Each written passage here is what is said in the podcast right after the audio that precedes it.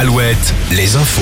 Denis Lebars, bonjour. Bonjour Olivier, du nouveau dans l'enquête sur la disparition de Leslie et Kevin. Trois mois après cette disparition, on apprend qu'une interpellation a eu lieu ce matin en Vendée. Info confirmée par la gendarmerie de Vendée.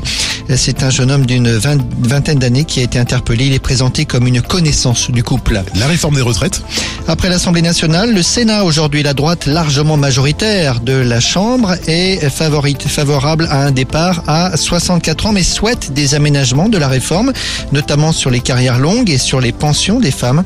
Aujourd'hui, c'est le travail en commission qui commence. Les débats dans l'hémicycle, ce sera à partir de jeudi. Rappelons qu'hier, tous les syndicats de la SNCF ont appelé à la grève à compter du 7 mars, la veille de la nouvelle journée de mobilisation.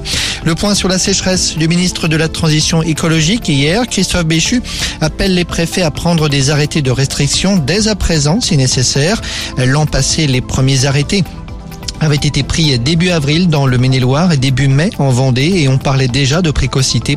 Selon les dernières prévisions, il n'y aura pas de pluie avant au moins une semaine. Les premiers essais du nouveau tramway d'Angers ont été effectués hier. Le tram a circulé à faible allure sur une partie du nouveau tronçon.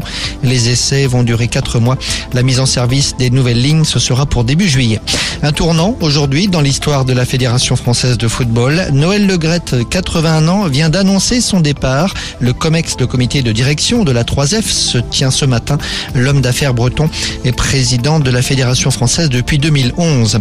En basket, Cholet en huitième de finale de la Coupe de France ce soir. CB joue à Saint-Chamond dans la banlieue de Saint-Etienne. Précisons que les quarts de finale ainsi que les demi-finales se disputeront à l'Arena Loire de Trélazé dans quelques semaines. Ce sera le week-end des 18 et 19 mars. Voilà pour l'info. Le prochain rendez-vous avec l'actu, c'est à midi. Très bonne journée sur Alouette.